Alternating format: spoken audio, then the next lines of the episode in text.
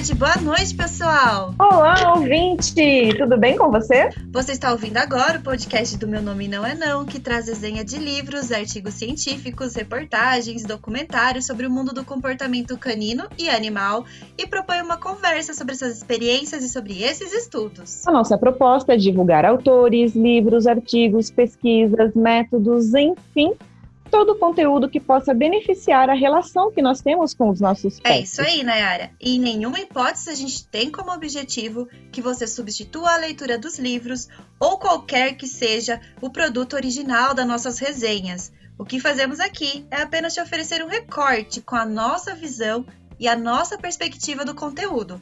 A nossa proposta é te ajudar a encontrar o conteúdo que mais se encaixa na sua busca do momento. É isso mesmo, nós esperamos que você se sinta, na verdade, motivado a conhecer mais sobre o que nós estamos resenhando ou comentando. Este programa é produzido por nós. Eu sou a Miriellen Campos, da Alcão. Eu sou a Nayara Lima, da Dog Be Good. E eu sou o Guto Leão, que finalmente apareci aqui. Botei as caras no podcast. Geralmente é eu tô só.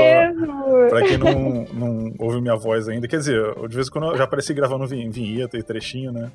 Mas ainda não, não tinha aparecido ainda participando de verdade. E, é, bem, tô aqui. Bem... Muito legal poder contar com a sua participação hoje, gravando junto com a gente é, um episódio do Meu Nome Não É Não. Ah, gente, o prazer é todo meu. Vocês sabem que eu sou fã de vocês. Para mim é uma satisfação estar aqui. É isso aí, gente. Vocês encontram então a Minem com a voz do Guto dessa vez nas redes sociais também, Facebook, Instagram, Twitter, como Meu Nome Não É Não, ou seja, arroba Meu Nome Não É Não. Nosso e-mail, meu nome não é não, arroba gmail.com e ouça as nossas vozes, os nossos podcasts no nosso site, meu nome não é não.com. Lá tem um pouquinho mais sobre a gente, também dá para baixar os podcasts para ouvir offline. Agora não esqueça, pessoal, de deixar suas estrelinhas, corações, curtidas, comentar. Não existe melhor recompensa pra gente do que o seu engajamento. A gente está super aberta aí para ouvir as suas críticas, seus elogios também, que a gente adora, é claro, sugestões. Então a gente quer engajamento, stories marcando a gente, hein?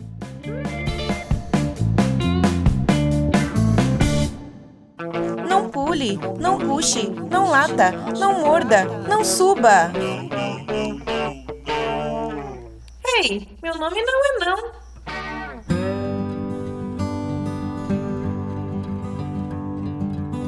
E hoje é o Guto que vai apresentar qual vai ser o episódio, qual é o Drops que nós vamos fazer hoje, Guto. Hoje nós vamos falar sobre o evento que nós participamos, uh, o evento da ABMVEC, que foi o terceiro seminário internacional que aconteceu nos dias 25 e 26 de julho. Nós prometemos né, fazer uma cobertura sobre o evento, demorou um pouquinho mais do que a gente queria, mas chegou finalmente com um conteúdo super rico. A gente vai falar sobre algumas palestras que aconteceram lá e eu acho que vai ficar, vai ser bem legal. É isso isso mesmo. Foram 14 palestras ao todo de pessoas de outros países, brasileiros também, pesquisadores, a maioria deles, se não, se não forem todos, PHDs. Então foi um evento super legal e a gente vai comentar um pouquinho, compartilhar com todo mundo aqui que escuta o meu nome não é não. Sim, foi um evento muito bacana, muitos participantes, como a Nayara disse, tinha gente da França, da Espanha, da Itália, aqui do Brasil, os melhores profissionais e também é, os artigos científicos mais atuais do momento, né? A gente estava na frente dos autores, a grande maioria profissionais da área veterinária, biólogos ou tecnistas, e a gente vai falar sobre todas essas novidades. A gente queria falar sobre todos, né? Todas as palestras. Eu fiquei encantada com o Gonçalo da Graça Pereira, com o Dr. Gonçalo Fiquei encantada com a palestra da Simone sobre né, a evacuação inadequada de felinos, o porquê que acontece. Eu queria falar sobre um pouquinho sobre tudo, mas como os meninos não estão com muito tempo de ficar quatro horas no podcast, seis horas no podcast, nós escolhemos algumas das, é, algumas da, das palestras que mais é, chamaram a nossa atenção. Então, bora falar, bora drop. Sim, a ideia era a gente fazer um top 3, né? Mas será que a gente vai conseguir fazer um top 3? E eu já fiquei no top 5 aí, os que eu mais gostei. Tá difícil escolher top 3, hein? É, eu também. Eu escolhi umas três aqui para falar, mas Acho que só vai dar tempo de falar de uma, mas.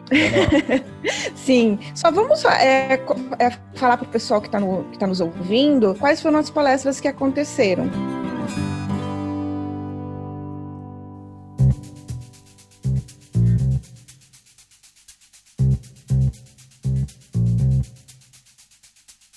Então, o veterinário PhD Manuel Mengoli, da França, ele falou sobre o estresse e a resposta emocional, como qualificar a educação e o adestramento do ponto de vista ético. Como a Miriellen já comentou, o Gonçalo da Graça Pereira falou sobre a necessidade de problemas comportamentais de porquinhos da Índia e hamster.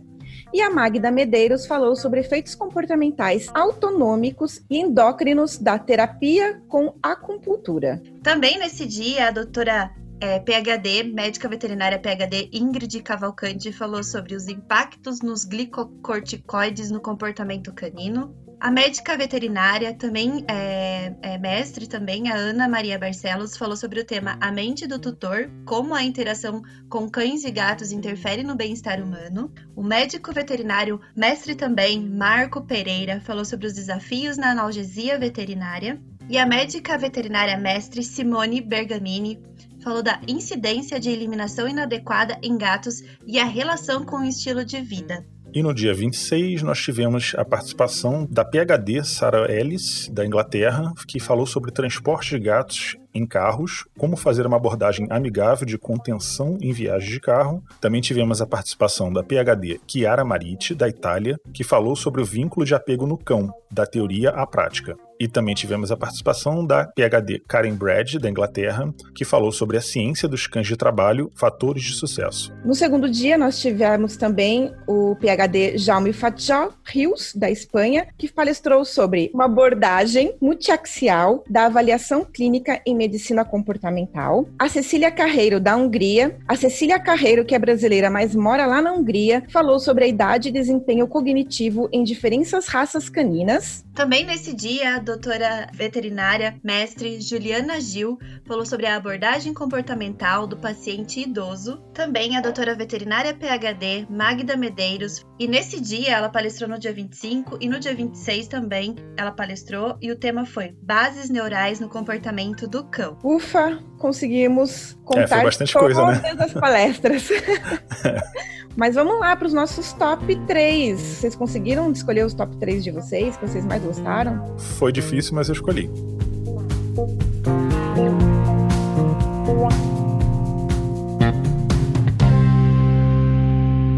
Então, pessoal, a palestra que, na verdade, assim, eu achei várias palestras interessantes, né? Só que aqui me pegou, e eu acho que é por conta de um viés aqui, que eu tô cuidando de um monte de cachorro velhinho, e é um assunto que eu acho que impacta muita gente que tem cachorro idoso em casa, né? Que, que aliás, também teve uma palestra sobre cães idosos, que, só que essa aqui também é bem interessante, que fala sobre a questão da dor. O título da palestra foi o Desafios da Analgesia Veterinária, que foi ministrada pelo mestre Marco Pereira, médico veterinário. O Marco Pereira, ele é doutorando em anestesiologia veterinária pela Faculdade de Medicina Veterinária veterinária e zootecnia da Universidade de São Paulo e também tem especialização na área, também fez mestrado no mesmo assunto, né? Quer dizer, é um cara super especializado no assunto, na questão da dor.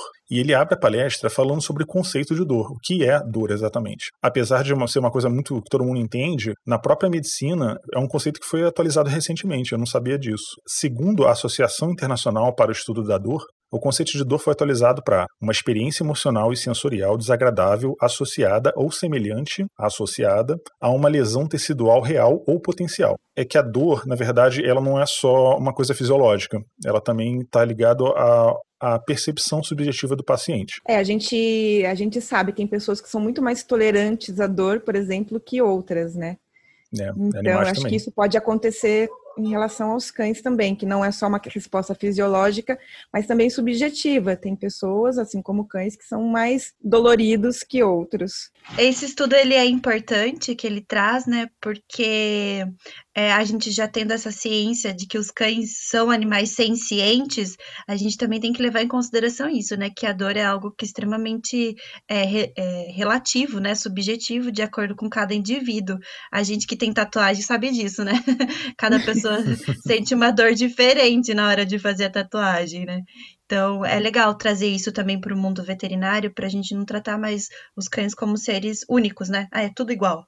Todos vão tratar da mesma forma. Exatamente. E na medicina, há um tempo atrás, a dor ela era tratada como uma questão subjetiva que não era tão relevante para o diagnóstico, para determinar o que a pessoa tem. E isso mudou. Tanto é que a dor hoje em dia ela é considerada um dos sinais vitais, assim como a frequência cardíaca, frequência respiratória, temperatura e pulso. Aí entra também nessa questão a dor. Por conta de ser uma coisa atual, ainda é uma questão muito desprezada por veterinários, tutores, a questão, essa questão da dor. O principal problema relacionado à dor é que ele atrapalha muito o sono. Isso isso pode prejudicar muito o paciente, porque a gente sabe que o sono é o momento onde a gente se recupera. Então, um cão, um animal convalescendo, se ele está sentindo dor, ele vai ter o sono prejudicado, logo ele vai se recuperar muito mais devagar, vai ter uma recuperação muito problemática. E aí ele continua a palestra dele, como é uma palestra, foi uma palestra voltada para veterinários, ele focou na questão de como avaliar a dor. E é interessante que pode ser estendido para nós também, que somos tutores, profissionais de comportamento, também é bem interessante para a gente saber avaliar. É claro que a avaliação que vai valer é a avaliação de um veterinário veterinário, mas é importante a gente identificar o momento de levar num veterinário para saber exatamente o que está acontecendo com, o animal.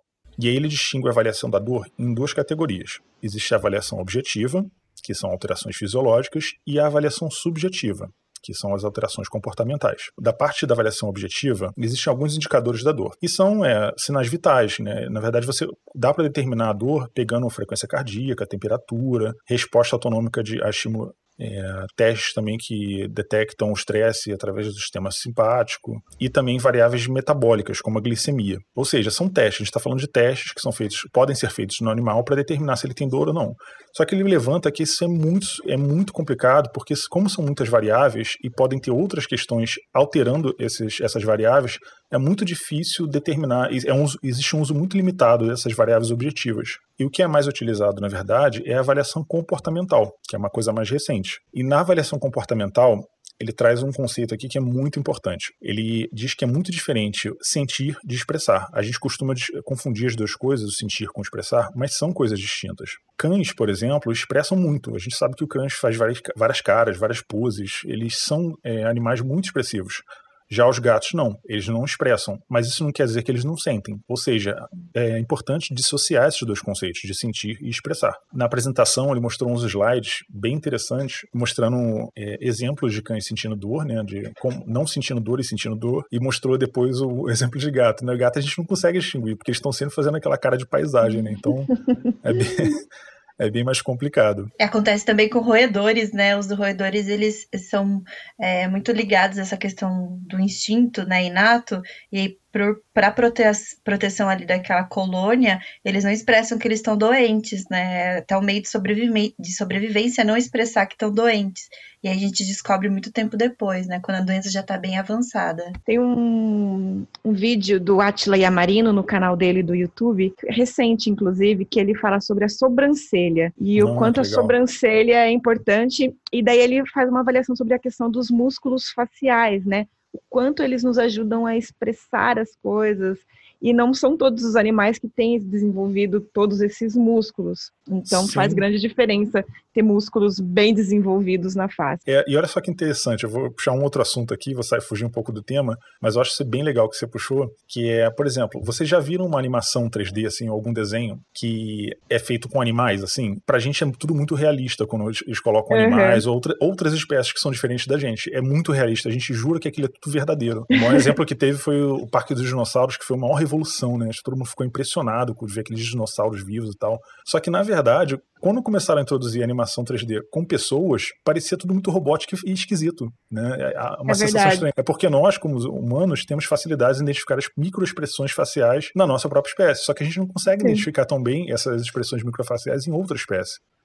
o, que é, o que é bem interessante isso, né? Sim. E aí, voltando aqui para a palestra, o professor Marco Pereira, ele coloca para gente que, pelo fato dos gatos terem essa complexidade maior, de ser uma espécie mais difícil de identificar as expressões, ele coloca que é necessário uma experiência do profissional. Tem que ter uma experiência é, diferenciada e a questão da espécie é muito importante. Então, o profissional ele precisa conhecer aquela espécie profundamente para poder identificar essas microexpressões faciais. Então, não é qualquer clínico assim que vai ser capaz de fazer uma avaliação. É importante nós como tutores buscarmos é, profissionais, se a gente quiser pegar um, uma situação de dor assim mais complicada, mais difícil de avaliar, uma dor crônica, por exemplo, que eu vou falar mais adiante, é importante pegar um profissional especializado que entenda daquela espécie. E mais adiante, ele dá exemplos de sinais de dor em cão. São coisas que a gente já conhece, né? Mas eu vou fazer uma lista aqui porque é legal, porque é uma lista que os médicos consideram, porque a gente às vezes considera umas coisas que não tem nada a ver. Essas aqui são consideradas oficiais para os médicos veterinários. Mudança de postura ou posição do corpo, mudança de comportamento ou humor, vocalização, reação alterada ao toque, interação com as pessoas alterada, mobilidade alterada, redução de apetite e sono ruim. E aí esse sono ruim ele colocou, ele deixou destacado como muito importante, justamente porque esse sim vai influenciar na qualidade de vida, na recuperação do animal. Se o animal não dorme, se é porque ele está com dor, ele não se recupera bem. E aí depois ele fala dos sinais de dor em gato. São muitos sinais, tá, que estão listados aqui. Eu não vou falar todos, até porque muitos deles ele fala que são difíceis de associar diretamente à dor, podem estar associados a outros fatores. Então, nós temos aqui, por exemplo, é, dificuldade para saltar, que ele colocou como, como, uma questão de mobilidade. Se é um gato muito que salta sempre muito, está sempre subindo as coisas, ele para de subir, isso pode ser um sinal de dor, né? Mas, claro, tem que ser avaliado levando em consideração outros fatores. A marcha anormal, ou seja, o, gato está andando com, tá com um andar esquisito, né? Relutância para fazer movimento, menos apetite, e tem uma série de mais de 30 aqui fatores. E os que ele deixou em destaque, doutor, o professor Marco Pereira, é a questão dos olhos semicerrados ou fechados. E a lambedura na região específica, que é uma coisa que o, o cão também faz, né? E uhum. os olhos semicerrados foi para mim uma novidade, porque eu não sabia disso. Inclusive, eu estava com um gatinho esses dias que estava com dor, né? Que eu estou cuidando dele. E eu comecei a observar que realmente isso acontece. E o, o, gato, ainda tem uma dificuldade maior, porque ele tem um instinto natural de, de esconder a dor dele. Diferente do, uhum. do cão, que ele expressa mesmo, talvez por estar numa posição diferente na cadeia, né? De, na cadeia alimentar. Eles têm essa questão de, e pelos fatos do, dos, dos gatos terem um instinto predatório muito mais, muito mais aguçado do que os cães, eles, eles precisam disfarçar mais essa dor. Uma das dificuldades de identificar a dor nos gatos é que eles manifestam só no momento que eles sentem e já param de manifestar. Então você vai ver o, o, ga, o gato assim mudar a expressão dele ou mudar o jeito de andar muito rapidamente e, e logo logo ele tá andando normal ou tá fingindo ficar paralisado para fingir justamente que tá tudo bem com ele, que é uma forma dele se proteger. E outro e último indicador que ele trouxe aqui dos gatos, que também é uma, uma novidade que engana muita gente, é o ronronar que apesar de estar tá associado ao bem-estar do animal, isso já tem estudo comprovando isso, ele também pode.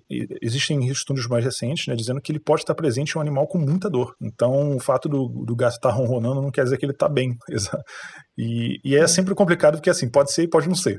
então a gente acaba não é. sabendo se, o que é de verdade, né? Isso é muito complicado. Eu vi em, um, em uns estudos que existem alguns comportamentos que são chamados de soothing behavior, que são comportamentos uhum. que autoacalmam o animal tipo cães que lambem a pata excessivamente, é, começa-se como um salt behavior, tipo, ah, o cão vai dormir, vai relaxar e ele começa a lamber a pata para descansar. E foi citado nesse estudo que gatos, quando eles sentem muita dor, eles tentam se auto-acalmar com o salting behavior, que é essa lambedura nas patas, lambedura nas patas não, lambeduras nos locais de dor, ou também o ronronar, porque o ronronar ele está associado ao prazer, né? E aí, como eles estão com muita dor, eles tentam, uhum. o organismo tenta equilibrar essa dor com um pouco de prazer. É, bem interessante. E último, a última questão que o Marco Pereira traz, novamente por ser uma palestra voltada para veterinários, é uma distinção da avaliação entre a dor aguda e a dor crônica. Ele não explica o que é a dor aguda e dor crônica, porque é uma palestra para veterinários, subentende que todos eles sabem.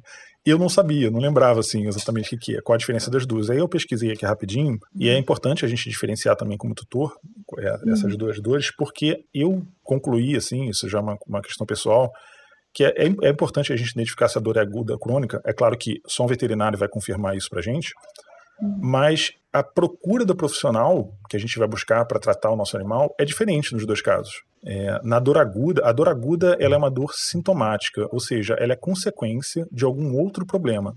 É uma, então você já está com uma, uma patologia e teu corpo está emitindo um alerta. Esse alerta é uma, vem na forma, pode vir na forma de dor, entre outras coisas. Essa dor, que eles chamam de dor aguda, que é uma coisa, um episódio rápido na vida do animal. Já a dor crônica, ela pode ser a patologia em si, ela pode ser a doença em si. Então, ela geralmente vem com um tempo maior. Mais de seis meses de dor, por exemplo, mais de tantos meses de dor já é considerado uma dor crônica, entre outros fatores. E aí o Dr. Marco Pereira, ele mostra a diferença, ele coloca, né, como avaliar a dor aguda e como a dor, avaliar a dor crônica. Na avaliação da dor aguda, ele mostrou na palestra dele muitas escalas de dor, que são mecanismos que os veterinários utilizam, são técnicas que eles utilizam para determinar a dor, quanto está doendo. É importante ter essa escala para determinar qual vai ser o analgésico, qual a posologia que ele vai, qual a medicação, qual fármaco que ele vai aplicar para aquele animal. E existem várias escalas, são muitas, eu não vou falar de todas aqui, ele traz uma escala em especial, que é a escala facial de felinos, que foi uma, que é uma escala publicada em 2019, bem recente, na, essa, na Scientific Reports, da Natural Research. Ele dá destaque, na verdade, a essa escala por ser uma, por ter a coparticipação de uma médica veterinária brasileira, uma publica, numa publicação internacional muito importante, né, que é a doutora Mariana Evangelista. Nessa escala, observa-se a distância entre as orelhas, contração do focinho e abertura dos olhos, arqueamento das vibrícias, que é o bigode, eu não sabia que bigode chamava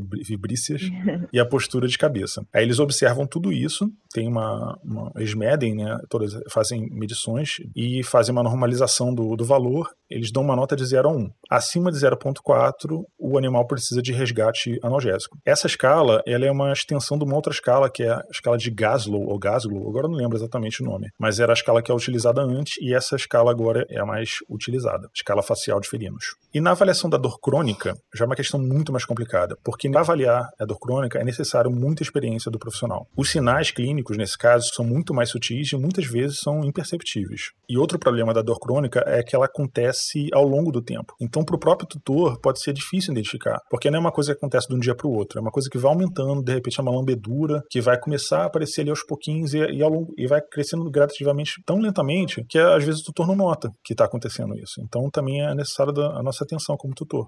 A relação entre o tutor e o animal é uma questão muito importante para a identificação, para a avaliação da dor crônica. Porque, diferente da, da dor aguda, que é, são utilizados critérios mais objetivos, na dor crônica se observa muito mais os critérios subjetivos. Então, se o médico veterinário não tiver uma boa relação, não construir uma boa relação com o tutor, não fizer um, um atendimento humanizado, um, um, atendimento mais multidisciplinar, ele não vai conseguir identificar esses fatores sutis. E aí, por isso que eu falei lá no começo, a questão do procurar um profissional que seja mais especializado no assunto. Porque nós vamos encontrar em, em clínicas. É, existem vários tipos de clínica, né? Com preços diferentes até, né? Dependendo da, da situação da região de, onde a pessoa mora. E se você for numa clínica que é mais barata, assim, uma clínica que é mais. trabalha com questão de resgate, você vai achar profissionais preocupados em salvar a vida dos animais, assim, numa situação muito mais precária, às vezes, e onde a, o importante ali é salvar a vida. Esse profissional ele não vai ter tempo para fazer uma avaliação mais aprofundada. E aí, nesse caso, se você identifica que teu cão, cão ou teu gato ou animal que você que você está cuidando e ele está apresentando sinais de dor crônica, é importante procurar um profissional mais especializado que entenda sobre essa questão de dor e vai ter um atendimento diferenciado com a pessoa. Tipo um ortopedista, um é, dermatologista. Especialista, especialista é. mesmo, exatamente. E aí, ainda sobre a avaliação subjetiva da dor crônica, ele coloca que na literatura já existem alguns estudos para cães, mas que é muito escasso ainda o estudo para gatos. Então, é muito mais difícil para um médico avaliar essa questão da dor crônica para o gato do que para o cão. Então, provavelmente ele vai adotar uma coisa mais que já está mais fundamentada, alguma ainda tem uma estrada muito longa pela frente com relação aos gatos. E para fechar, fazer um resumão aqui de tudo, é, os quatro pontos dessa apresentação foram a avaliação da dor como grande desafio, né? A importância da experiência do profissional, no caso do, do gato de um tratamento cat friendly, o conhecimento sobre a espécie e o indivíduo, que também é muito importante. Ele também coloca que é importante associar os fatores objetivos com os subjetivos para ter um melhor resultado no tratamento, que não adianta mais só olhar os fatores objetivos, como os médicos veterinários faziam antigamente, e acima de tudo manter um ótimo relacionamento com os tutores. Legal.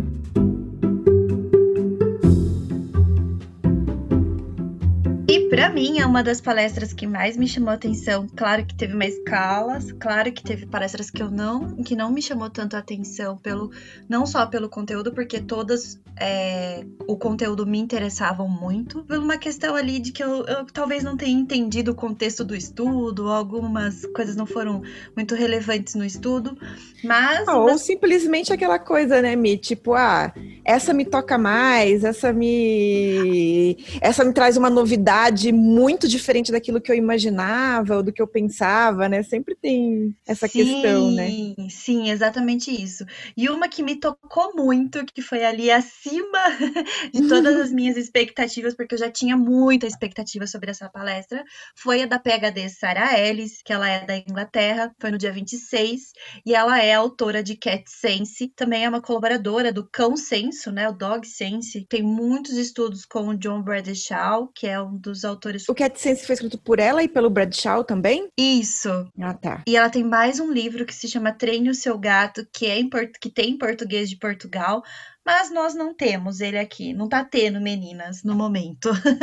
Aí não... parece que Gato, Sen Gato Senso foi traduzido, né? A gente soube isso no seminário.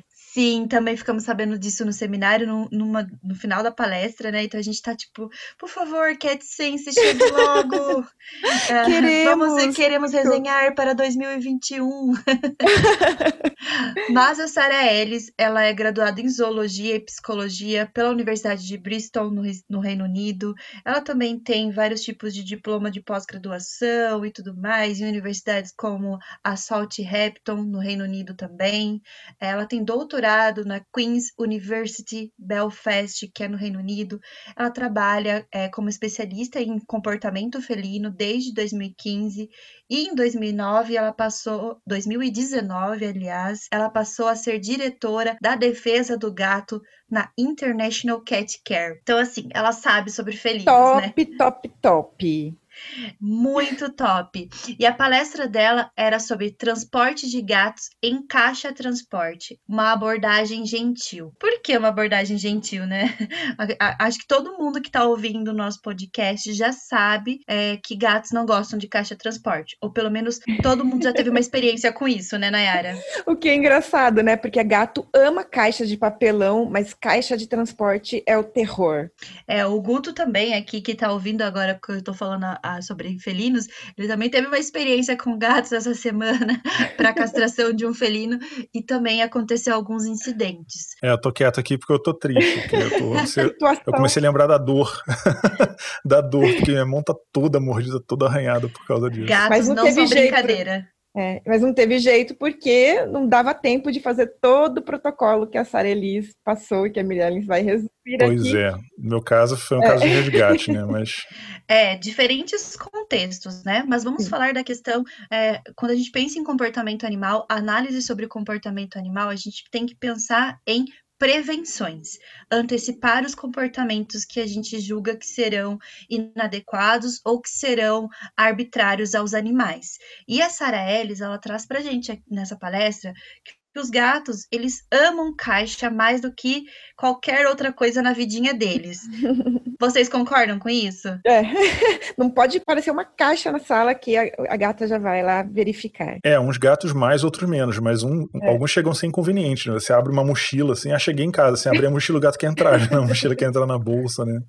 É. Exato. E essa inconveniência, ela tem uma justificativa inata, natural da espécie felina eles têm uma afinidade com as caixas, principalmente relacionados à segurança e à proteção.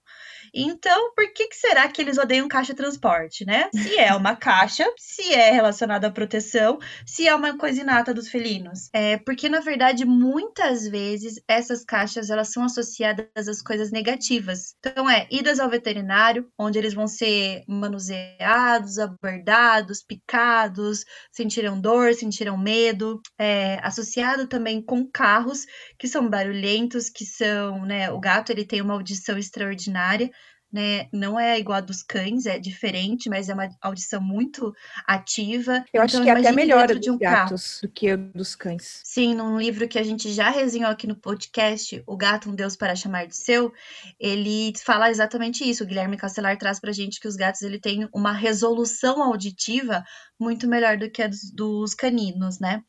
E então, por que, que eles não gostam tanto das caixas de transportes? Vocês sabem por que disso, gente? Porque está sempre associado a alguma coisa ruim, né? No final das contas. Sim, está associado à ansiedade, que é uma ameaça à segurança da espécie deles. Então, é, são estágios emocionais diferentes, sempre associados a coisas negativas. Saída do próprio território também, né? Sim, relacionado ao medo, isso mesmo. Um medo real de uma saída do território onde eles são sempre vin muito vinculados àquele espaço, né? Aquele espaço físico. Uhum. Também relacionado à frustração. Quem já viu cachorro em coleira, não tô querendo comparar as espécies, porque não existe comparação, mas existe a questão de frustração de cães de coleira, porque eles não podem exercer as suas posturas de comunicação natural, ok? Uhum. Então, nos gatos, essa frustração acontece dentro das caixas, por conta da porta, porque eles não têm opções. Ou é ficar ali, ouvindo todo aquele barulho, sentindo todos aqueles cheiros e sendo manuseados de forma super arbitrária, ou é ficar ali, né? Não tem outro, não, não tem o que fazer.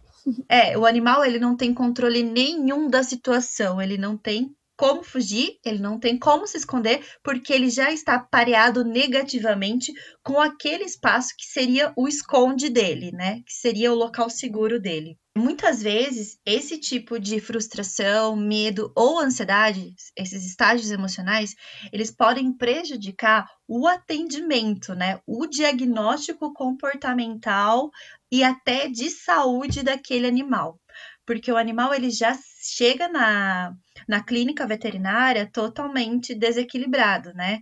Ou mesmo para quem trabalha com a parte de serviços animais, é, a gente tem que fazer um, uma pré-triagem, né? Uma pré-anamnese com os tutores. Porque o gato pode já ter passado. Ah, ontem eu levei ele tomar vacina, aí hoje vem a educadora felina dele para fazer uma avaliação comportamental dele. Claro que ele não estará no mesmo, é, na mesma vibe, né? No mesmo estágio comportamental, porque ele teve que enfrentar esse desafio tão grande que foi sim, é, que vai sim influenciar no comportamento dele. Então, esses estágios emocionais, eles podem é, acarretar a nós humanos uma quebra de vínculo com esse animal, com esse felino. Também pode acontecer agressividades indirecionadas ou direcionadas a humanos e outros animais. É, ah, eu só fui ali visitar o veterinário e levei esse, é, levei meu gatinho na caixa de transporte. No outro dia, ele passou a atacar os outros felinos da casa, ele passou a atacar o canino da casa, ou mesmo passou a me atacar. Ele me vê e ele já tenta fugir. Quando ele não tem a chance de fugir, ele revida me dando uma unhada, me mordendo mesmo. Então, uma simples caixa de transporte pode causar muitos danos. E ela é um instrumento extremamente necessário para o transporte de um gato, né? É muito difícil a gente ver gatos na coleira, concordam? Muito difícil. É, particularmente falando, eu tenho experiência de felinos na coleira. Mas a gente é a curva do rio, né? É a vírgula da vírgula da vírgula. Não tem como falar que todos fazem isso. Então, a opção para transporte de gatos com segurança é a caixa transporte. Então, ela vem trazendo para a gente durante a palestra coisas muito simples, ela é muito clara e ela é muito didática, né? Muito, perfeita a aula dela. É, ela fala que não, que não é normal que os gatos não gostem de caixas de transportes. Ponto. Não é normal isso, a gente tem que colocar na nossa cabeça que isso é uma coisa já para ser mudada no, na concepção humana. Um gato ver uma caixa quer dizer, uhul, adoro caixas. Isso é natural. e não o contrário. Se isso já acontece, o gato já odeia a caixa, então a gente já tem um problema comportamental relacionado àquele felino naquele ambiente. Então, primeiro de tudo, é prevenir associações negativas dos animais com esse objeto. Sendo assim, a gente não vai pegar um gatinho e já colocar dentro da caixa de transporte, já levar no veterinário, né? Pensa uhum. o trajeto de casa até o veterinário para um gatinho que ele esteja na parte de social, que ele esteja no período de sociabilização e socialização dele, que ele está ali na sua 12 segunda semana de vida mesmo que ele esteja aberto, né, com essas janelas de oportunidades abertas, mesmo assim ele vai estar é, predisposto a uma sensibilização e não a uma habituação, porque todas aquelas influências externas vão ser muito uh, intensas para ele, né? Ele não vai ter uhum. tempo de se adaptar a nenhuma etapa. Então, ela fala para gente que não existem caixas perfeitas, mas a gente pode começar pensando em caixas que, é, em, em situações que a gente não use a mesma caixa para todos os felinos da casa, porque lembrando que eles são super territorialistas e eles marcam as coisas que são deles, né? Uh, a gente tem que pensar numa caixa que ela seja de fácil limpeza, porque gatos são extremamente higiênicos e eles não gostam de ficar em espaços que tem coisas orgânicas, é, que não, não são ali da espécie dele, né? Tem que ser um plástico bem, bem firme e bem duro, pela questão de acidentes e tudo mais. É, tem que ter uma abertura em cima não só a abertura da portinha, mas uma abertura em cima também, para que seja uma opção do gato entrar por outro lado. Porque gatos são sistemáticos, né? A gente sabe uhum. que eles que mandam na gente. e às vezes eles podem fazer um pareamento mais legal pulando para dentro da caixinha do que entrando de forma horizontal, pareado com o terreno, né? E, a, e conforme também ela vai explicando, ensinando como, como usar a caixa, é, a, a opção, quando ela está aberta, é, faz parte desse processo também, né? Então, ter uma caixa já que já fica aberta na parte de cima já vai ajudar nesse protocolo que ela que ela explica de, de, se, de acostumar o gato com a caixa de transporte. Sim, isso mesmo, Nayara. Mais para frente eu vou falar um pouquinho mais sobre isso, mas é exatamente isso, porque tem algumas situações que a gente pode utilizar essas duas aberturas da porta, da, da caixa, né? Então, essa abertura em cima, ela, per, ela permite também o manuseio do veterinário né? Às vezes o gato já fez um pareamento que a caixa transporte é extremamente segura, extremamente boa, legal, ele adora ficar dentro da caixa. Quando a gente migra a caixa de dentro de casa para o veterinário, talvez ele ainda não esteja preparado para ficar na mesa fria do veterinário é, talvez ele não esteja preparado para ficar ali né, naquele ambiente e ele prefere ficar dentro da caixa. Então, essa abertura em cima vai permitir que o veterinário faça o exame no local onde o gato se sente extremamente seguro. Isso é muito legal, né? Muito interessante. É, uhum. Vocês já viram vendendo caixa assim? Eu nunca vi. Transporte, transporte. Tem, tem sim no já. Brasil. É. Nunca vi tem vendendo. Uma, muito interessante. Tem uma, tem uma marca que não é publi, mas poderia ser. que ela chama Zooplast, que ela tem diversos tipos de caixa de transporte. E uma dessas caixas é assim, mas ela é vendida para caninos. Você acredita? Nossa, que loucura. Loucura, né? Justamente gatos que mais precisam não é direcionado para eles, né? É, a gente já pode fazer uma consultoria, marca. E aí a gente já, fala, a gente já pode mudar a etiquetinha ah, uma... da, da, caixa. É. E uma coisa legal, que esse protocolo que a Mirelle vai falar, que a Sareli fala para gatos, ele também serve para cães. Porque eles não têm essa coisa do território, de, de, se sentir tão ameaçados quanto os gatos são. Os gatos, eles, além de eles ser predadores, eles também são muito. Qualquer mudança pode ser muito mais traumática para um gato. E Sim. não que isso não possa acontecer para o cão, pode acontecer com o cão também, mas é menos com o cão. Então, a, o protocolo para pro, os esse protocolo para gatos pode ser aplicado para cães também. Então, é interessante deixar essa dica. Então, se você também quer ensinar o, o, o cachorro é, a usar caixa de transporte usando esse método que é para gatos, também é possível. É, ainda falando sobre a questão é, da, da, do objeto em si, né, da, da caixa em si, é legal que ela tenha cobertas e mantas com o cheiro do animal desde o primeiro momento em que você for apresentar a caixa para o animal, e a gente vai falar sobre esse protocolo, mas ela já tem que ter esse cheiro do animal nela, né? Um hum. cheiro de coisas seguras que o animal gosta muito. Então não vai pôr a, a manta do cachorro, não é isso. Não vai pôr. é não vai pôr a camiseta do humano da casa que o gato não gosta muito, né? Que ele não tem uma familiaridade. Você vai pôr a sua camiseta que o gato gosta bastante. Então, ou mesmo é da própria sentido. loja, né? comprou da é... loja, sabe quem passou lá, quem tá com a mão no negócio, você pega da loja o tecido e já joga dentro da caixinha. Não, sempre lavar. Essa época de pandemia tá ensinando bastante coisas pra gente, é. né? Inclusive, vamos lavar tudo que chegar da rua antes de colocar para os nossos animais, né? É, é ah... é importante também é que essa mudança é, seja feita gradualmente. Acabou de acontecer comigo, é, eu tive a ideia de enrolar a caixinha, que era uma caixa pequena, eu enrolei com uma mantazinha que eu tava deixando pro gato dormir. E só que eu fiz isso antes, tipo assim, ah, vou levar, vou sair com o gato com, com, com o carro, né? Que já é complicado uhum. pro gato. E aí eu falei, ah, olha que ideia inteligente, interessante, vou enrolar aqui em volta para ele ficar mais escurinho para ele. Ele não quis entrar na caixa. Porque foi uma uhum. mudança muito grande, né? De repente Sim. tem um troço enrolado em volta da caixa. Quer dizer, todas essas habituações, assim, é, por mais que seja benéfico você botar um paninho lá dentro para ele, tem que fazer isso de forma gradativa. Você não vai juntar isso com o momento de sair de casa. Por exemplo, que pode Sim. ser traumático. Então, tem que primeiro fazer em casa todas essas mudanças, para uhum. quando estiver habituado com aquela situação ali, com aquele paninho, com aquela caixinha daquele jeito, aí sim utilizar isso para transportar e fazer outras coisas mais complicadas. É isso aí. E outra característica da caixa é as fechaduras, né? Muitas fechaduras são de plástico, né?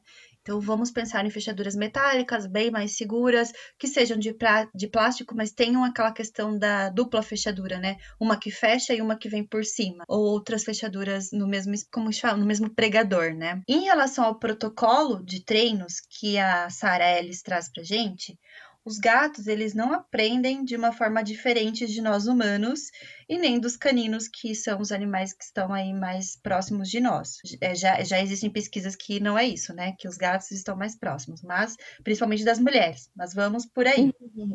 A questão de proximidade é relativa, né? Que que proximidade que a gente está falando, então? É, os gatos, então, eles aprendem por associações é, positivas ou associações negativas, também pelas suas consequências, né, das suas atitudes, que são as coisas positivas que vão acontecer.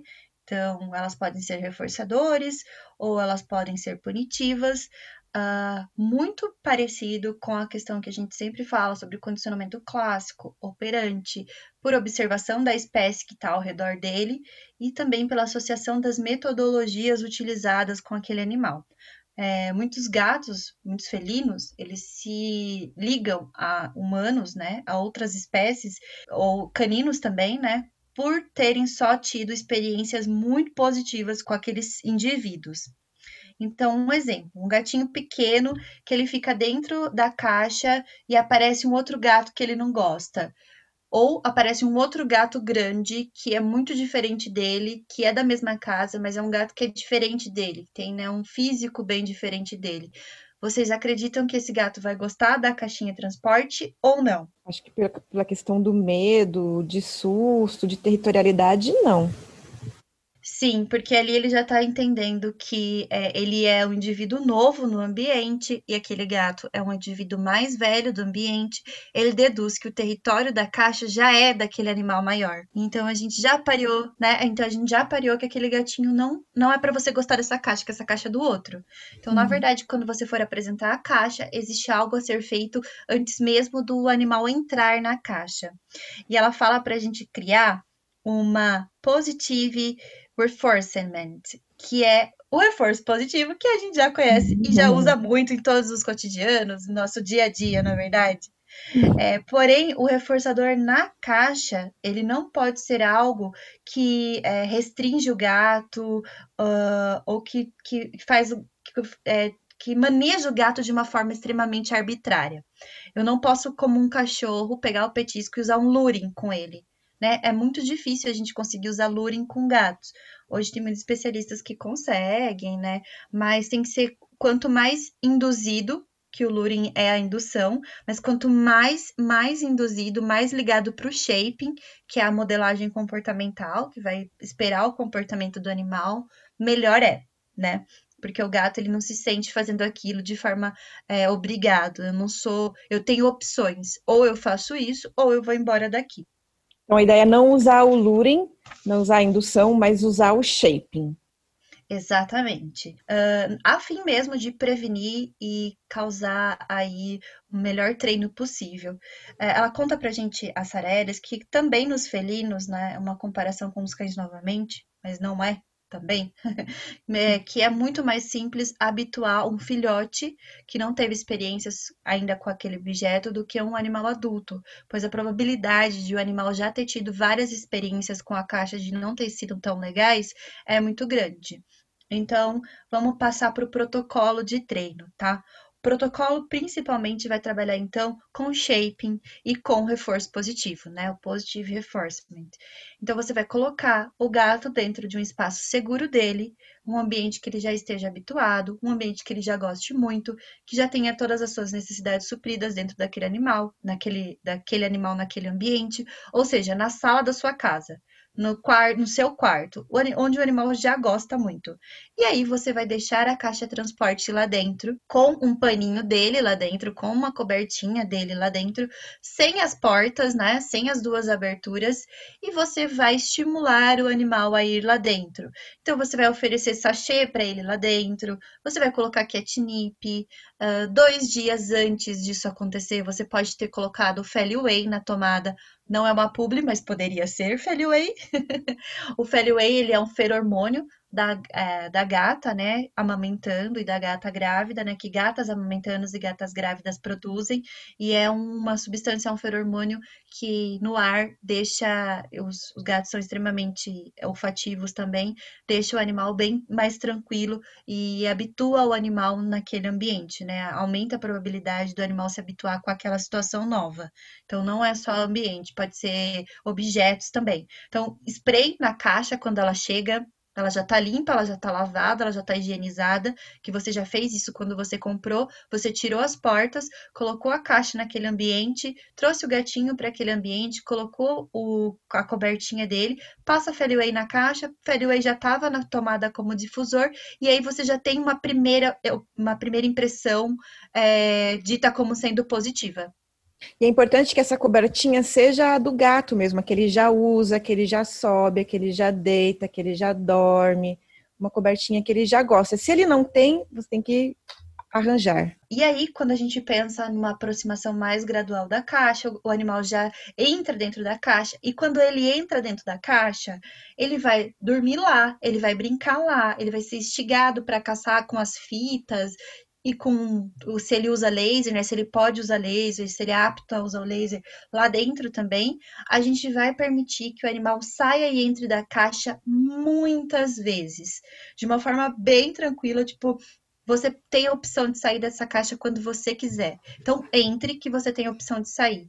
E aí, gradativamente, a gente vai colocando a portinha, e aí a gente deixa a portinha aberta, e aí depois a gente fecha a portinha, Aí a gente dá petiscos por essa cavidade aberta na, em cima, né? Que é, como a Nayara disse, para trabalhar com lura, então a gente instiga o gato a sair de lá e instiga ele a voltar por essa outra abertura.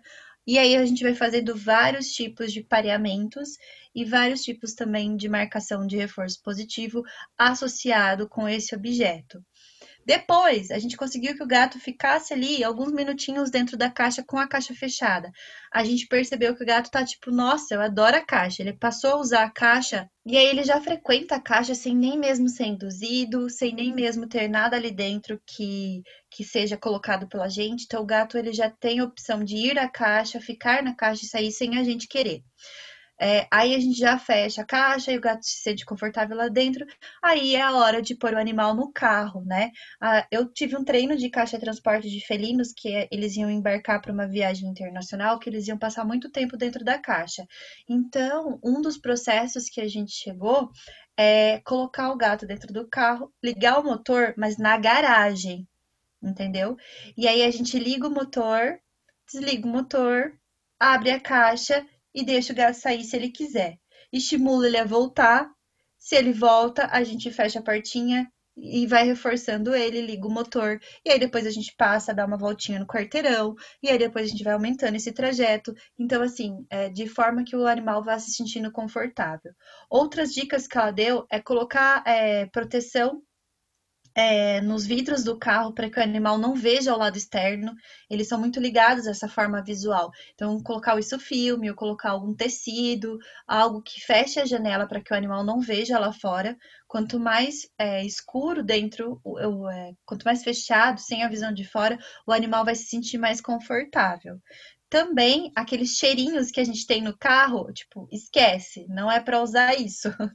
Tira isso do carro. Se tiver que passar alguma coisa, que seja o Feliway antes do animal entrar no veículo, tá? Só uma coisa do veículo também que é legal, que ela falou, é de não deixar com, com som ligado, se, se tiver som ligado, músicas calmas e, e seria interessante o som ligado mais no sentido de abafar não incomodar o, o, o gato, né? Mas sim abafar o som externo da rua. É, Achei bem legal assim, isso também. É bem legal, ela falou que sobre é, coisas relacionadas à música clássica mesmo. Uhum. Uh, em relação às ao som, às, aos, uh, visual do gato, né? É uma coisa muito legal que ela trouxe pra gente, é que os gatos, eles enxergam imagens em 3D. Então, tudo que é muito é, agressivo a ele, aversivo a ele, pode se transformar muito mais aversivo, porque você uhum. pensa, eu, eu não enxergo 3D por conta da minha condição visual, mas quem enxerga 3D fala que vai no cinema e as coisas parecem que estão sendo jogadas em você, ou que você está realmente caindo daquele lugar. Então pensa isso em relação aos animais, né? Uma forma um pouquinho da gente ter empatia aos felinos, então é importante aí a questão do som e do, das imagens, tá? Das, das janelas aí e também manter o animal sempre preso no veículo, né? Então ele vai estar na caixa de transporte, mas ele também vai estar com cinto. E aí, chegando no veterinário, se dirigir imediatamente, antes de falar com qualquer pessoa, antes de parar com a caixa de transporte apoiada no chão da calçada ou qualquer que seja, e dire direto para a área de felinos. Muitos veterinários aqui na nossa cidade, inclusive, eu falo da nossa cidade que é uma cidade de interior, e mesmo assim já tem esses profissionais que já têm clínicas adaptadas, ou só atendem felinos, né? Ou eles atendem cães e outros animais, mas é, cães e outros animais separados, né? Então, tem uma área para felinos e uma área para cães. Então, nessa área de felinos, as consultas são marcadas mais espaçadamente, os animais não se encontram, existem locais para se porem as caixas de transportes que ficam um pouquinho mais no alto, porque gato go gostam da altura, né? Então, são preparos que ela trouxe para gente, um protocolo bem legal, uh, ah, para realmente a gente só fazer associações positivas e deixar as caixas mais confortáveis para os nossos felinos felinos, né? Independente se eles são filhotes ou adultos. Quando adultos, a gente sabe que existe aí um pouquinho mais de cautela e gradatividade, né, gente? Foi isso que eu quis trazer hoje para o podcast. Por mais que a gente faça todo esse protocolo, pode, né? Ainda assim, é um evento traumático ir a um veterinário para um gato.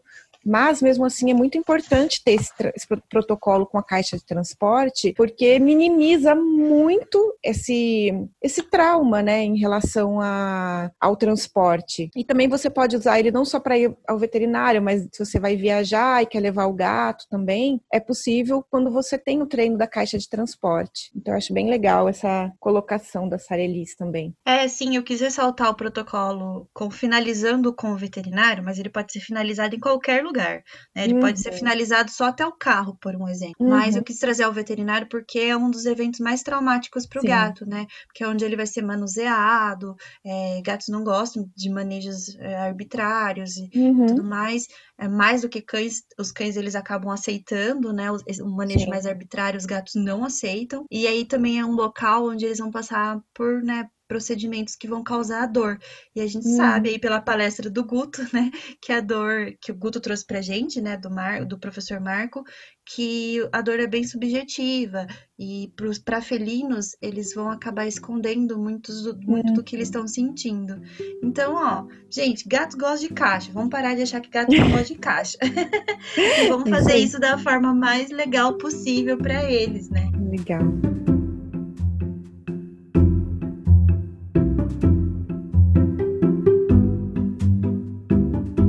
Eu perguntei para vocês qual era o top 3 de vocês. Vocês só falaram top 1, né? Agora, qual outras palestras que vocês gostariam de ter falado aqui que vocês não falaram? Com certeza do Dr. Gonçalo da Graça Pereira. Também queria, entrando ainda na, na linha dos felinos, que vocês sabem que eu tenho uma quedinha para esse mundo dos felinos. É, gostaria de estar me dedicando mais a ele. Mas é, da doutora Simone, é, evacuação inadequada, eliminação inadequada em felinos. Então, essas, for, essas foram a minha top 3. Não que eu não esteja apaixonada por todos, pelo Dr. Miguel, Nossa, pela doutora Juliana Gil, por todos eles. Sim. Queria, queria que ficar revendo todas as palestras. E você, Guto? É, do doutor, do doutor Gonçalo, é, ele realmente é uma figura, assim, Sim, maravilhosa, é muito carismático e transmite... Ele respondeu a gente no Instagram, vocês é não mesmo? têm noção. Que legal. Ele é demais. Ele falou sobre as necessidades e problemas comportamentais de porquinhos da Índia e de hamster. É, Sim. Foi muito legal porque é um assunto diferente do que a gente está acostumado a ver, né? Ah, eu posso prometer um drop só sobre isso? Ah, com porque certeza. eu fiquei muito encantada com essa palestra. É muito, é muito, muito legal. Legal. Então já tá prometido, cobrem da Miriellen, hein? Sim, sim. Ai, tá prometido, gente. tá, outra palestra que eu gostei foi da Karen Brad, né? Da ciência dos cães de trabalho, que é uma coisa que a gente já falou pra caramba. Quer dizer, vocês falaram, uhum. né? Que eu tô uhum. participando a primeira vez. Mas vocês já falaram muito aqui sobre a questão de cães de trabalho, e ela falou muito sobre, sobre a literatura que vocês já abordam já há muito tempo, né? Uhum. Então foi muito legal ver esse encontro, né? De... Que é a palestra que eu escolhi para falar. Ah, foi essa? Eu achei que você ia Sim. falar sobre a abordagem de, do comportamental do paciente idoso. Não, é uma palestra é. que eu gostei, eu coloquei como entre as minhas três preferidas é a da Juliana Gil, que é a abordagem comportamental do paciente idoso. Uhum. Também é uma a preferida minha, a propósito. Também, é. é foi muito foi legal. muito legal. Muito boa. Sim, muito boa, porque quem, quem vive com cães, independentemente, uma hora ou outra vai se deparar com esse Sim. momento de estar com eles idosos. E é um uhum. momento que pega muito pra gente, né? E a gente esquece que esse momento começa muito antes do que quando eles já estão demonstrando todos os problemas de, da idade. E a outra palestra que eu gostei muito, que apesar de ser um assunto que a gente já viu tanto, tantas vezes, tantas e tantas vezes em vários livros, várias pessoas falando, mas eu achei a abordagem do Manuel Mengoli muito boa, que foi a primeira palestra que abriu o evento, que foi o estresse e a resposta emocional como qualificar a educação e o adestramento do ponto de vista ético. Então ele falou muito sobre a questão da emoção, que os cães sentem, que os animais sentem emoções e o quanto isso é importante na, na hora da, de trabalhar, né? Tanto o atendimento clínico quanto também né, dentro da, do adestramento. Mas a minha palestra preferida de todas foi sobre a seleção de cães de trabalho. Na verdade, a palestra chama Ciência dos Cães de Trabalho, os fatores de sucesso envolvidos. Foi da Karen Brady.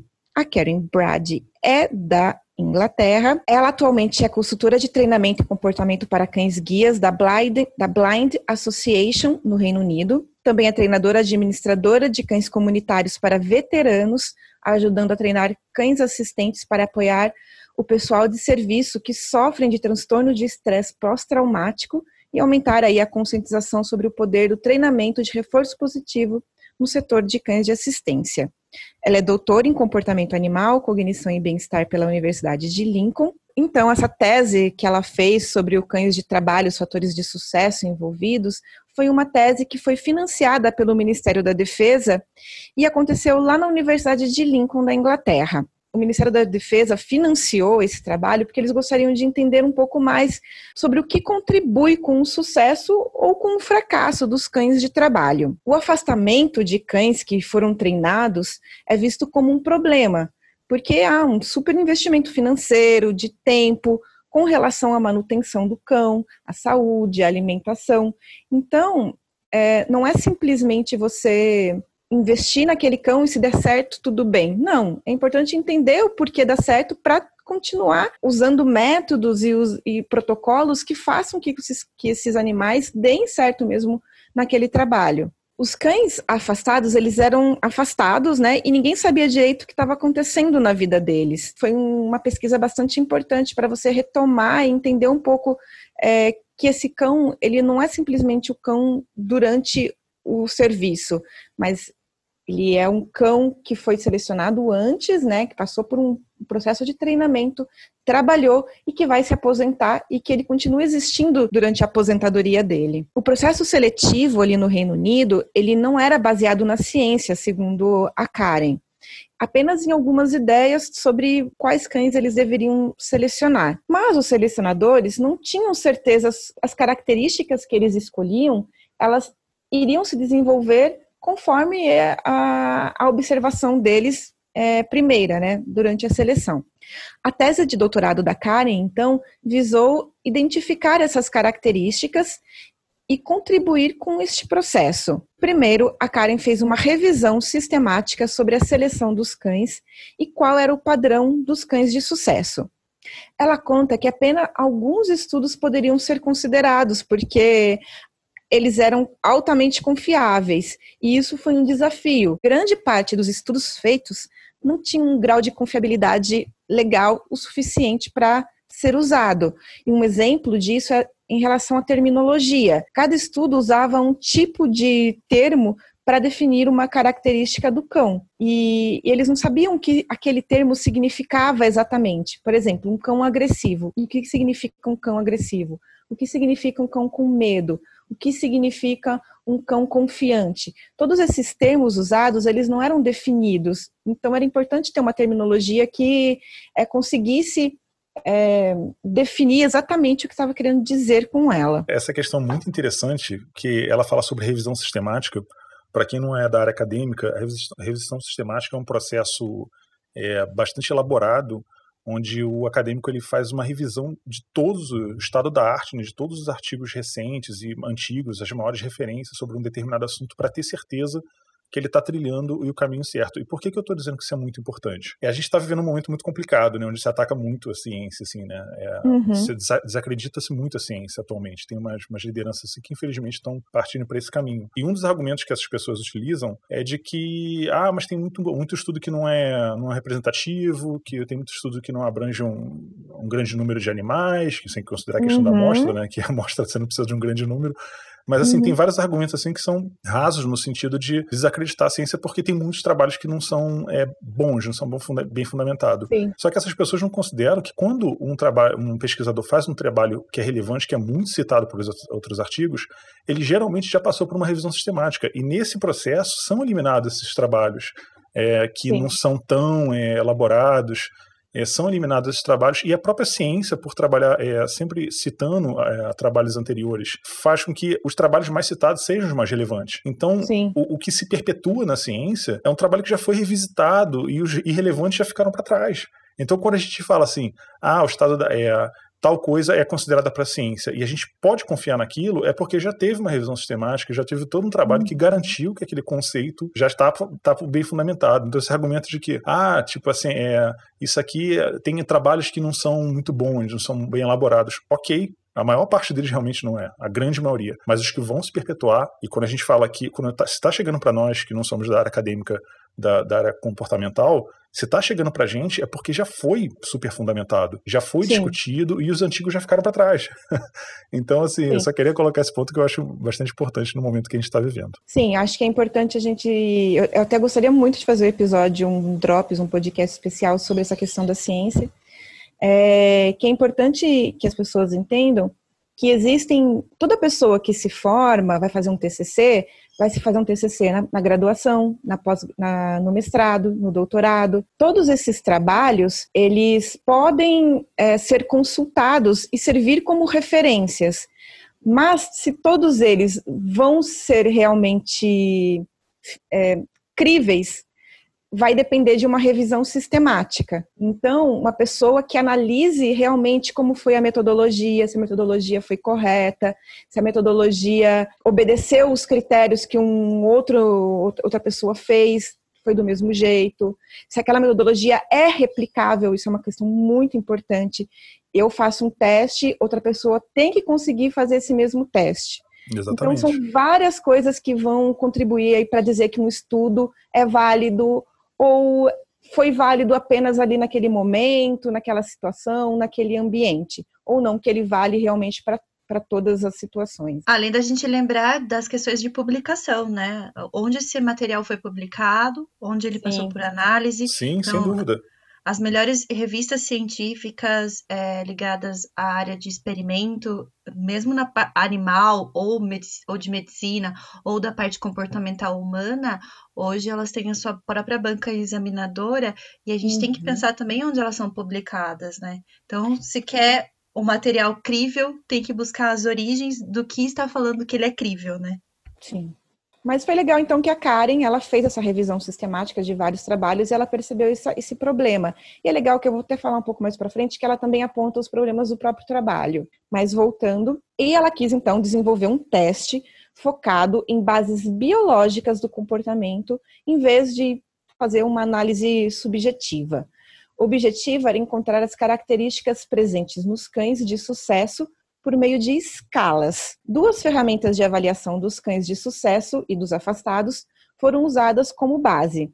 Uma que chama PANAS e outra que chama DIAS mas ela desenvolveu o seu próprio teste a partir desses, dessas duas escalas, visando uma maior objetividade e uma maior simplicidade para preencher este formulário. E ela chamou de Care Affect e Impulsividade. Care Affect eu mantive o nome em inglês e o Impulsividade eu traduzi, tá? Mas é impulsivity, eu não sei, não me lembro como era em inglês. Então, o Care Affect visava avaliar a sensibilidade do cão ao ambiente, tanto para coisas boas quanto para coisas ruins. Avaliava ativações positivas que se apresentavam como excitação, persistência, energia e interesse, e também ativações negativas que ela não detalhou muito o que seriam essas ativações negativas. Já na escala da impulsividade, foi avaliada a rapidez que os cães respondiam a um estímulo e também a própria resposta a esse estímulo. Então, agressividade, resposta a novidades e regulação do comportamento. As informações foram coletadas né, de cães de trabalho do Reino Unido, da polícia e dos militares, e também cães da polícia da Holanda.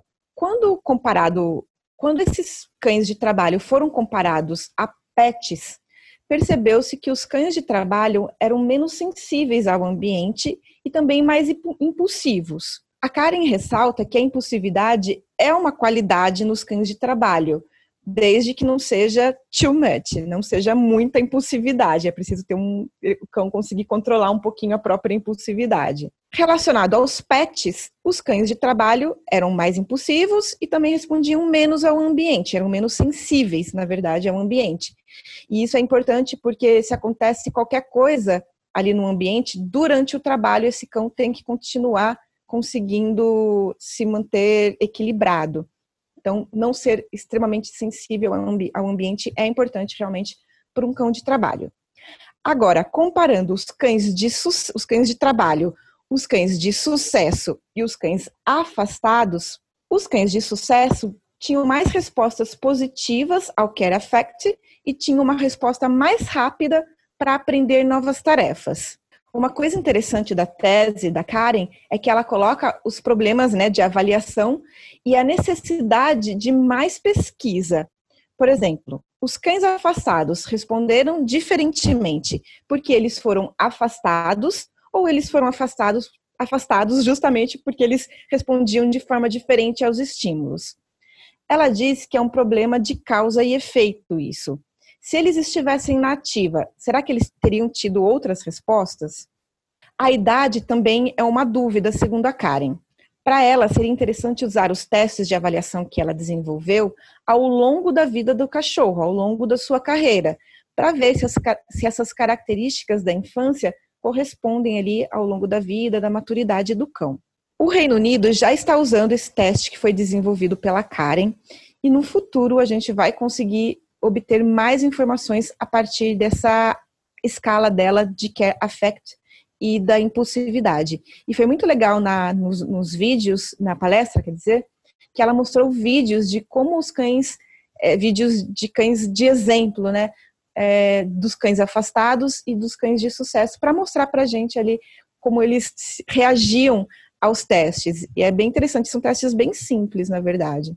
E ela finaliza a palestra ressaltando sobre a importância não só da seleção desses cães, mas do treinamento deles. A Karen, que agora trabalha, que agora trabalha com cães de assistência, diz que o trabalho realizado com cães de trabalho lá no Reino Unido tem sido totalmente baseado no reforço positivo.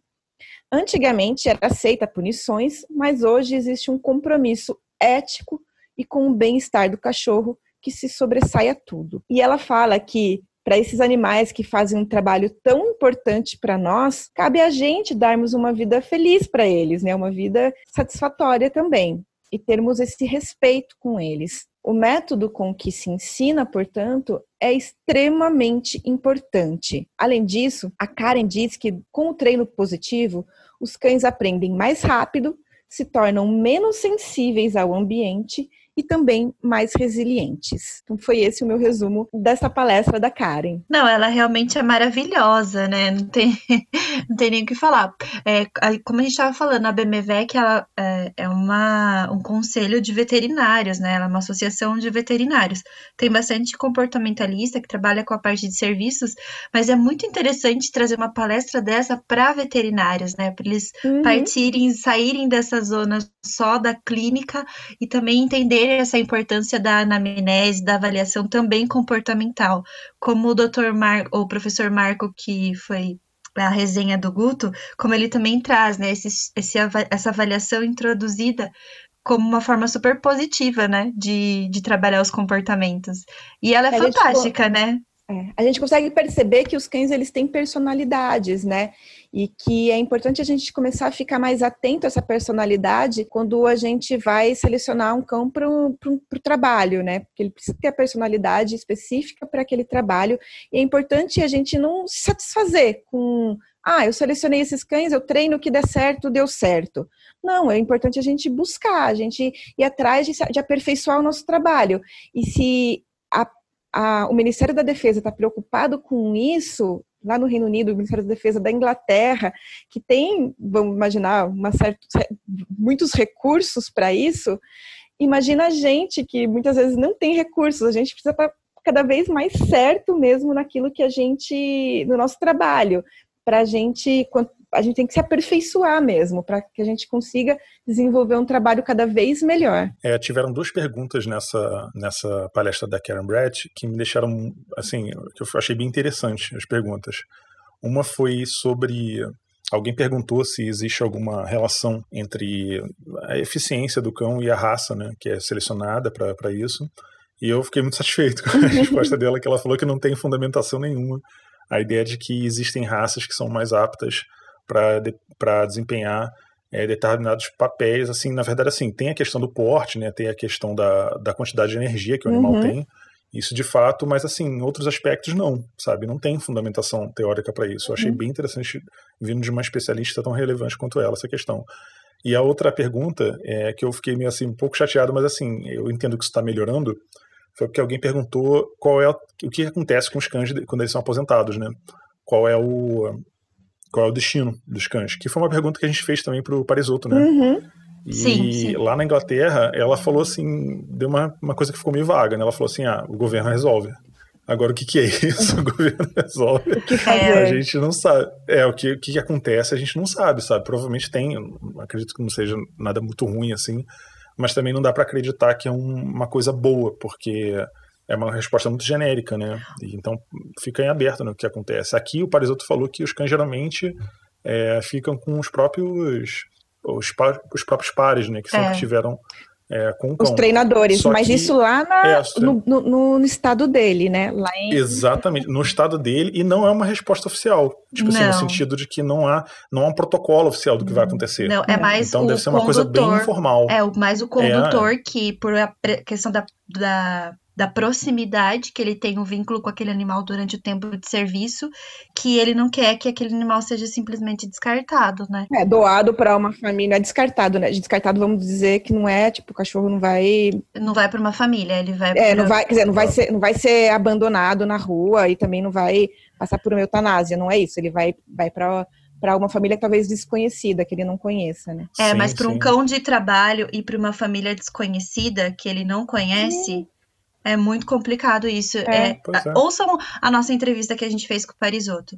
É, outra uhum. coisa que o Guto falou, a questão das raças, é, quem tem síndrome de vira-lata somos nós brasileiros, né? É. Porque lá fora, a grande maioria dos animais são mistos e tá tudo certo, entendeu? Tipo, tá, tá tudo certo, é todos, muitos vira-latas têm, claro, as raças, os canis, né, os kennels clubs e darará, mas aqui a gente tem essa questão de, tipo, border collies são mais inteligentes. E é legal lá reforçar isso, né, tem estudos atuais que saíram no ano de 2019 e 2020 que falam sobre a questão de raças dog... É, dog cognition, é isso, né? Dognition, do Brian uhum. Hare, Nayara, falando sobre todos os cães aprendem em todas as fases da vida e ela vem reforçando. Maravilhosa. Ah, você falou sobre a questão de como os cães, dos cães aprenderem, né? Teve bastante palestras sobre cognição durante o seminário da ABMVEC. São palestras que falam sobre como a cognição vai se desenvolvendo, se tem diferença entre as raças, se não tem, sobre como a idade chega, né, para cães de grande porte, para de de pequeno porte, como é, isso afeta a cognição também. Então, teve muitas palestras muito legais. E como a Miriam falou, a BMVEC é uma associação de veterinários, mas ela é aberta sim para consultores, adestradores é, se associarem e eles têm algumas vantagens com isso.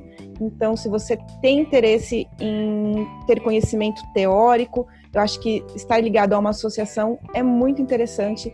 Eles são apoiadores aí do meu, eles apoiaram alguns podcasts, podcasts do meu nome não é não. Então a gente só agradece esse apoio e não vemos a hora do ano que vem de ter participarmos do, do próximo Ai, seminário. quarto seminário internacional, é quarto. não, é importante para a gente se atualizar, né? É, são Muito coisas importante. que gente, as pessoas vão deixando passar. A gente viu tantos veterinários renomados com a gente ouvinte, né?